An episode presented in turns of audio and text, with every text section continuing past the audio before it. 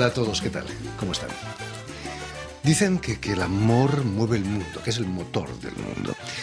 Pero al mismo tiempo nadie puede negar que, que es fuente de conflictos, frutos curiosamente de, del desamor. Pero el amor más puro es sin duda el paterno filial, que a pesar de todo no deja de plantear problemas, como nos cuenta la película Errante Corazón, protagonizada por nuestro invitado de hoy, el actor español Iván González, junto a Leonardo Sbaglia y Miranda de la Serra.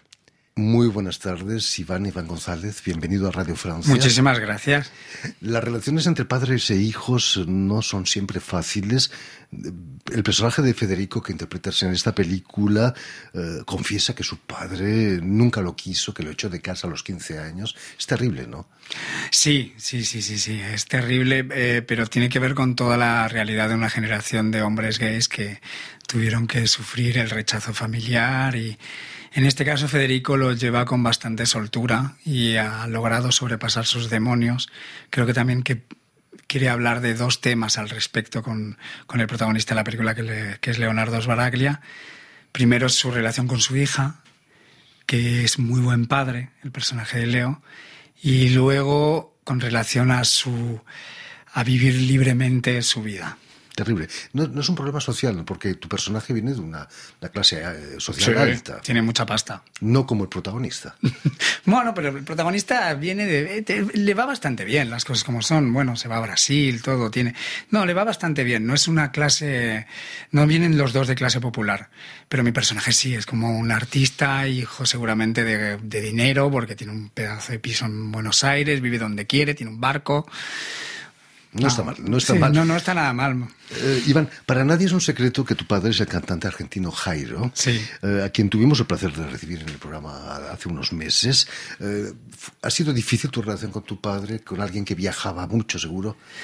No, no, nunca ha sido difícil. Ha sido, pues eso, como lo has dicho, pues mi padre se iba mucho de viaje, estaba mucho de giras, pero tenemos la suerte de tener a mi madre que estuvo muy presente en nuestras vidas y los padres de mi madre, nuestros abuelos y eso que yo creo que al final nos ha confortado en una especie de unión familiar muy fuerte con mis hermanos. Tengo dos hermanos y una hermana. Y a la vez mi padre siempre estaba presente, porque luego cuando venía, pues jugaba mucho con nosotros, eran, eran grandes momentos de fiesta compartidos. Era recuperar decir, el tiempo perdido, ¿no? Sí, no, cuando estaba, estaba. No es, que eso es lo más de lo que se trata, en realidad. Es.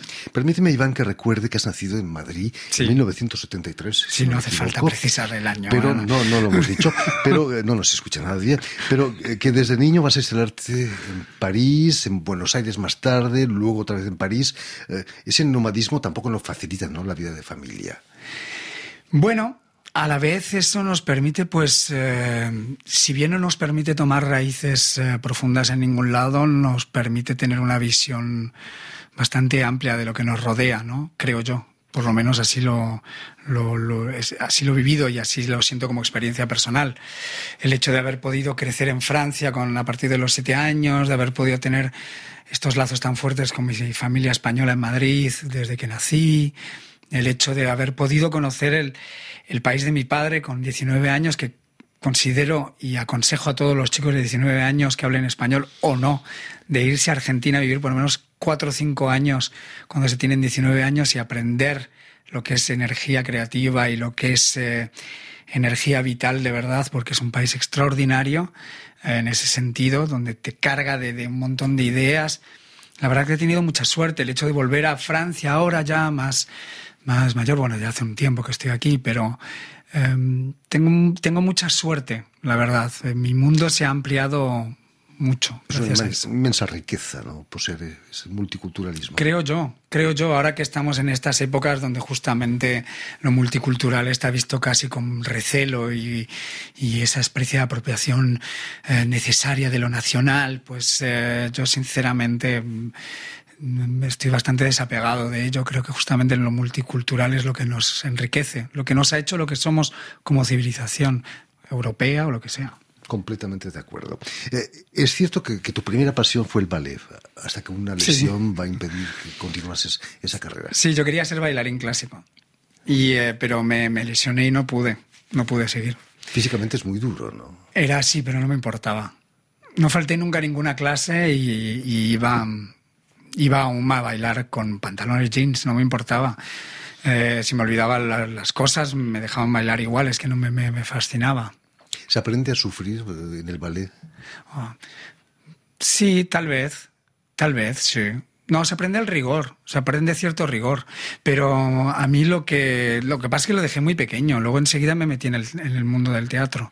¿Cómo fue tu encuentro con el teatro? ¿Fue en, realidad fue, en el colegio. Eh, en el secundario yo iba a un liceo internacional aquí en Francia, en Saint-Germain-en-Laye, se llama el Liceo Internacional. A pocos kilómetros de París. A pocos kilómetros de París y había mucho teatro ahí. En la sección norteamericana, en, bueno, y el francés también hacíamos teatro. Y entré porque había una chica que me encantaba y entonces quería impresionar. Muchos, actores, pues muchos actores entran en el teatro por culpa de una chica. Sí, bueno, luego al final eh, resultó que me, me, quedé más atrapado por el teatro que por... Por la chica, pobrecita. No, eh, no creas. Creo que salió ganando ella. Quién sabe.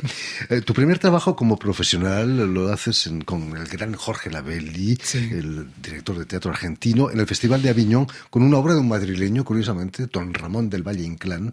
Eran las, las, comedias bárbaras. ¿no? además, te vas a ir de gira por Europa.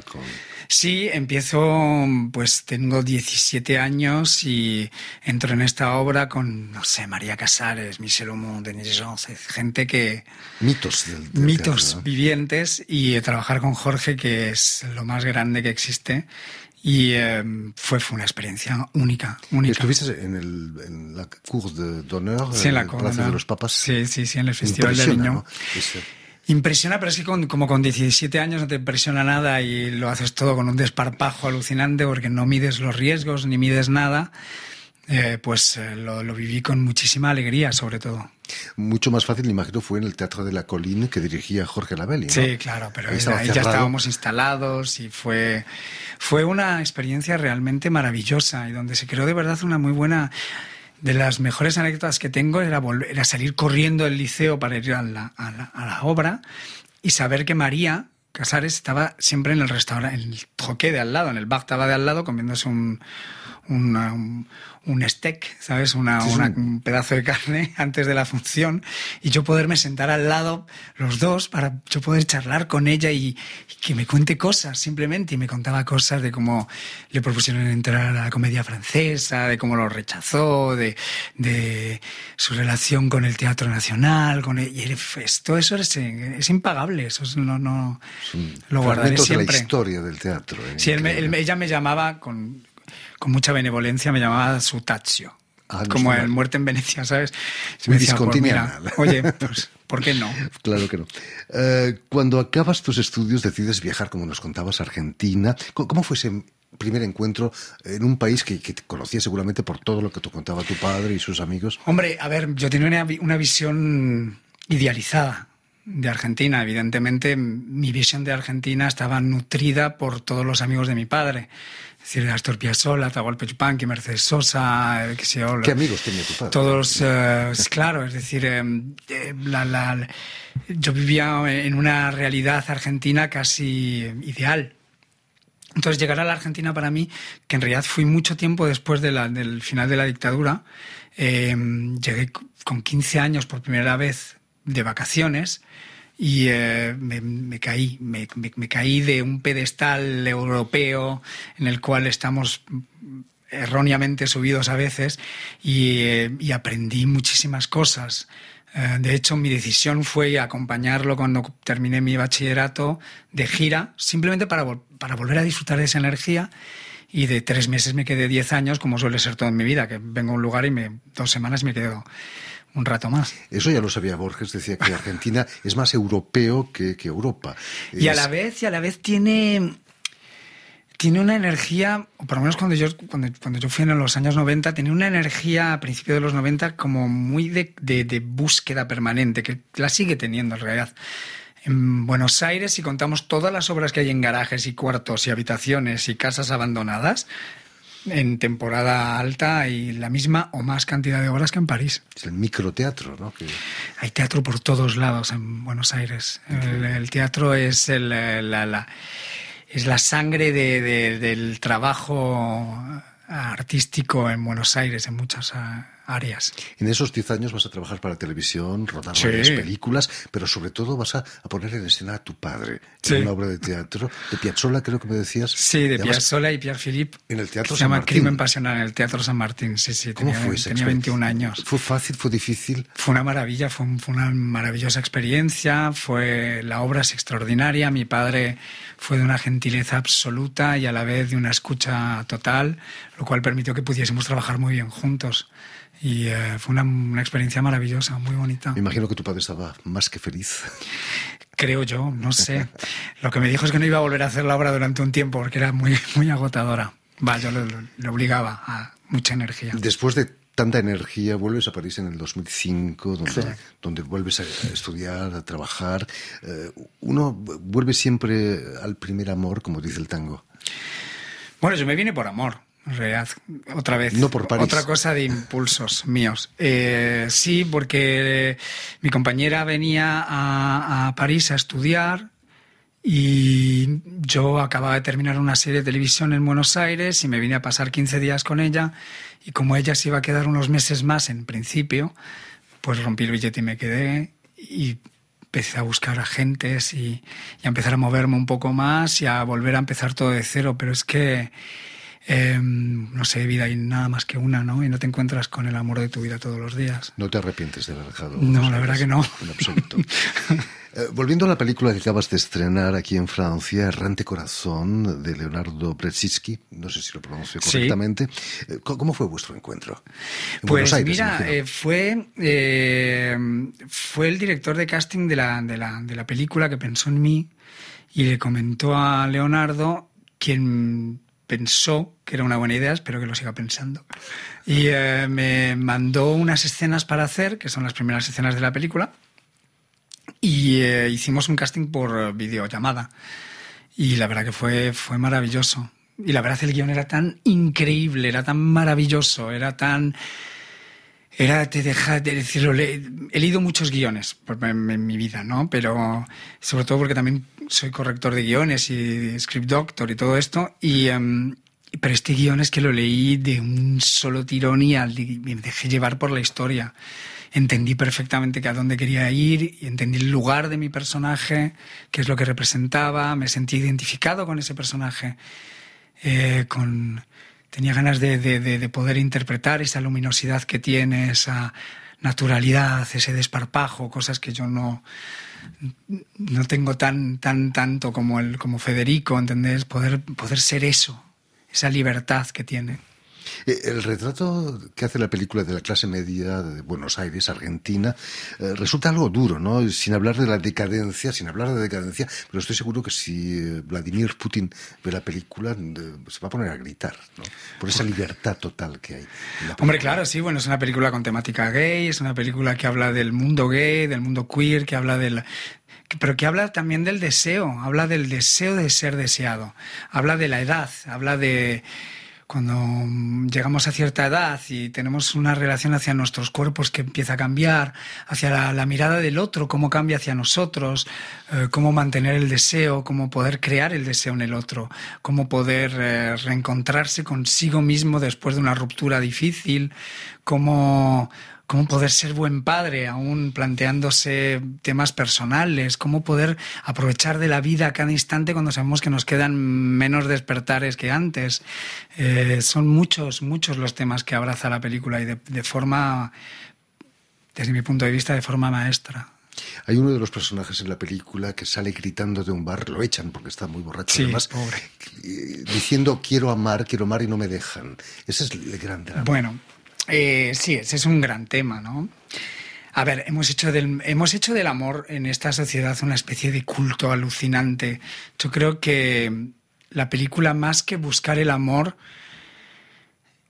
es, es, hacer desaparecer la soledad.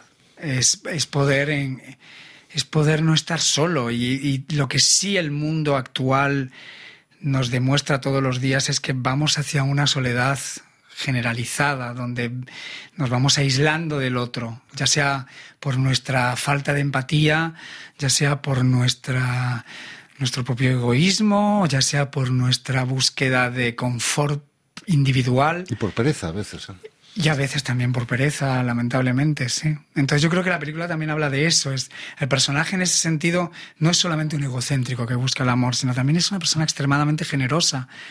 Lo único que quiere es, es, dar, es acompañar. Hay una escena muy bonita que es muy corta en la película que está repartiendo como los bonus de Navidad a sus cocineros en su restaurante y disfruta dándolo. De, no, es una cosa paternalista, es algo que de verdad sientes que es como disfrutemos, disfrutemos todos, disfrutemos de esto que se acaba, ¿sabes? Que, que cuándo va a acabar no sabemos. En París es, parece un mundo de ciencia ficción casi, aquí no suelen ocurrir esas cosas. ¿Qué cosas? Eso de dar dinero a los cocineros. En el mundo de la restauración eh, es eh, muy, Francia es un poquitín más complicado. Muy especial, ¿no? Quizás una de las cosas que me ha sorprendido es esa inmensa libertad que hay en el mundo homosexual. Quizás lo envidiamos, ¿no? La gente heterosexual. E, esa completa libertad. bueno, lo que pasa es que yo, a ver, em, yo trabajo en un, en, un, en un, teatro, en un cabaret queer que se llama Madame Arthur desde hace ya cuatro años. Aquí en París. Sí, en París soy director artístico. Y, eh, y ya antes en Buenos Aires eh, siempre me, me, sentí más cercano del mundo queer que del mundo pro hetero, ¿sabes? Viví casi toda mi vida rodeado de, en el mundo de la noche queer. Y, eh, y la verdad que lo que más me atraía era justamente esa, esa, esa profunda libertad frente a un mundo que justamente lo que quiere es coartarte la libertad. Tal vez, eh, tal vez la libertad no sea más que comprender o poner el dedo en dónde está el que se opone a nuestra libertad.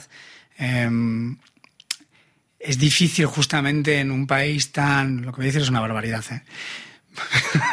es difícil tal vez en un país tan, tan organizado como Francia, donde existe la libertad, está claro poner el dedo justamente en dónde está esa falta de libertad que nos obligue a, tomar medidas con respecto a nuestra propia vida y a nuestros propios deseos y nuestros propios límites y ir a buscarlo con todo, ir a buscarlo con toda la, fuerza que tenemos adentro. Porque al final de cuentas eh, eh, nos, nos volvemos perezosos cuando estamos dentro de una comodidad absoluta. Y si hay algo que he aprendido de vivir plenamente en el mundo queer es eso, es que la libertad no está dada. La libertad uno tiene que tomársela, porque siempre va a haber alguien enfrente que nos la va a negar. Caiga quien caiga. Caiga quien caiga, la libertad no se, no se, no se negocia. Naturalmente que no. Y que la película se estrene en Francia para ti debe ser algo especial, ¿no? Sí. Rodada en Buenos Aires, en, Brasil, en Río de Janeiro. Sí, la verdad que estoy muy, muy Hablando de libertad en Río de Janeiro, las escenas son fantásticas, ¿no? Ahí sí hay realmente una, Sí, bueno, Río es un... Eh, Brasil es un país particular que conozco poco, pero mm, le, me estoy fascinado que se estrene en, eh, en, Francia y estaba fascinado cuando se estrenó en, en España también. Eh, se estrenó como Amame y eh, la, distribuyó Vertigo Films y me acuerdo que nunca eh, pude, pude llevar a mi abuela y a mi familia española a ver una película mía en España. Yo estuve estudiando ahí con Juan Carlos Coraza varios años y la verdad que no he tenido suerte en España como actor. Eh, y entonces nunca he podido llevarlos a ver lo que hago, nunca pude hacer una obra de teatro como he hecho en Argentina muchísimas, o, películas como he hecho en Argentina o aquí, o, series de televisión como he hecho aquí. Entonces, que se estrene en España esta película de la cual estoy tan orgulloso, pues justo en ese momento nada, había fallecido mi madre hace unos meses. Eh, y y entonces encontré una foto de mi madre, mi abuela, mi bisabuela y un retrato de mi tía arriba y conmigo bebé en el centro. La hemos visto esa foto. Y entonces me la puse en la mano y me la llevé al, al cine, a Los Ideal en Madrid, y me la, y me la, me la quedé en la mano toda la sesión viéndola con ellas. Fantástico. Porque la verdad es que sí es. Eh, uno, uno no es solo actor para sí mismo, uno también es actor porque porque uno, eh, creo yo, ve en, el, en, la mirada de los otros un montón de, un montón de deseos y de puede ser dolencias o alegrías que quieren transmitir y tal vez uno de los deberes como actores es poder canalizarlas y, eh, ponerlas eh, en escena para ellos. En fin, todo eso y mucho más lo tienen en la película Errante Corazón, Amemos, que era en español. Ámame. Ámame, perdón. película de Leonardo Brzezinski con Iván González en el reparto. Muchísimas gracias, Iván, por haber estado aquí con no, nosotros. No, gracias a ti. Muchísimas gracias. Que sigan los éxitos en el teatro, en el cine. Esperemos. Naturalmente. Permíteme también que dé las gracias a Tiffany Menta y a Julián Leng, quienes han ocupado hoy de la realización del programa. Y también saludar a nuestros telespectadores que nos, nos siguen en todo el continente americano, Sí. en Buenos Aires también seguro, gracias a la cadena Unión Continental Latinoamericana y la red TAL, que es una red que reúne televisoras públicas y universitarias de América Latina. Genial. Y a ustedes, muchísimas gracias por su atención y les damos cita para una nueva edición de El invitado de Radio Francia Internacional.